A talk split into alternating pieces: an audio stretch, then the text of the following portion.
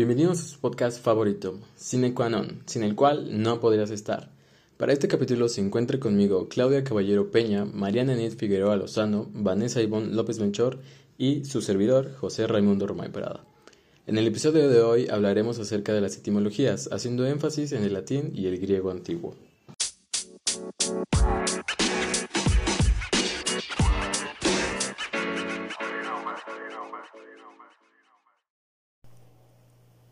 Para iniciar, debemos saber que las etimologías constituyen un apoyo muy importante, ya que, para comprender palabras técnicas y científicas, es indispensable el conocimiento de las raíces que las forman. El español que utilizamos actualmente es el resultado de varias influencias que han ejercido otras lenguas del pasado. Entre ellas podemos encontrar idiomas que ya no son utilizados, los que se conocen como lenguas muertas. Dos lenguas muertas muy importantes para el castellano son el latín y el griego antiguo. Su estudio ayuda a conocer con mayor profundidad el castellano actual debido a la fuerte influencia que ha recibido de estas.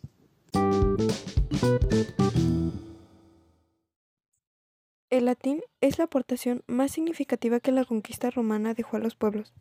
Mezclando su lengua con la de los pueblos conquistados, permitieron el surgimiento de las lenguas romances, entre ellas el portugués, gallego, castellano, aragonés, catalán, francés, italiano, rumano y dálmata.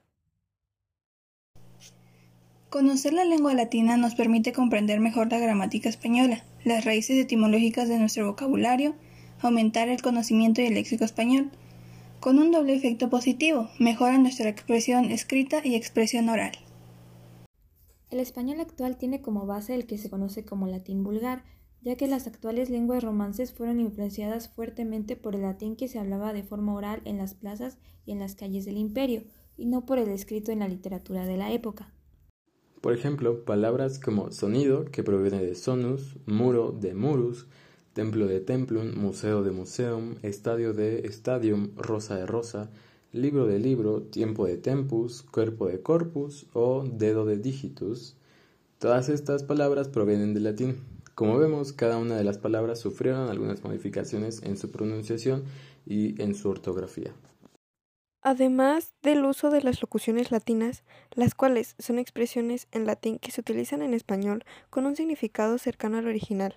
Se usan en muchos casos porque con pocas palabras transmiten significados que en la lengua española se necesitarían la inversión de muchas más palabras.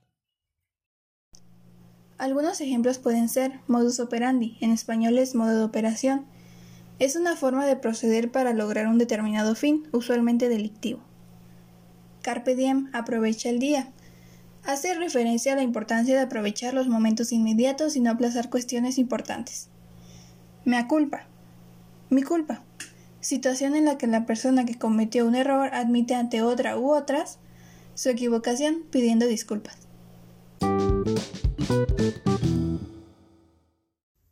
Los griegos nos han dejado un legado enormemente rico en conocimientos, al grado que hoy no es posible acceder al terreno de las ciencias dejando de lado los aportes de esta cultura.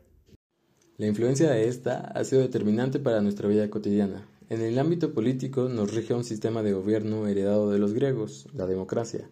También cuando vamos al médico nos dan el diagnóstico en esa lengua.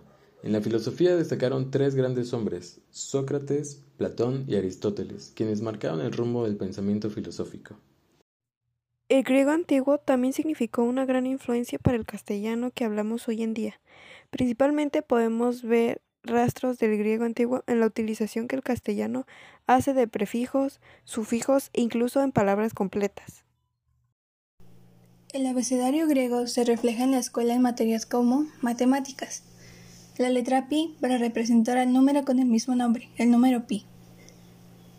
Las tres primeras letras del abecedario griego en versión minúscula son a menudo utilizadas para representar ángulos, las cuales son alfa, beta y gamma.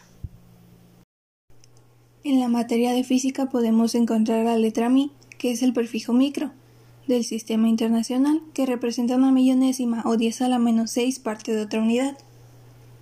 En dinámica es el coeficiente de fricción, la letra ρ significa la densidad de un material. Omega es una unidad del sistema internacional empleada para medir la resistencia eléctrica. Y epsilon se usa para denominar la constante dieléctrica.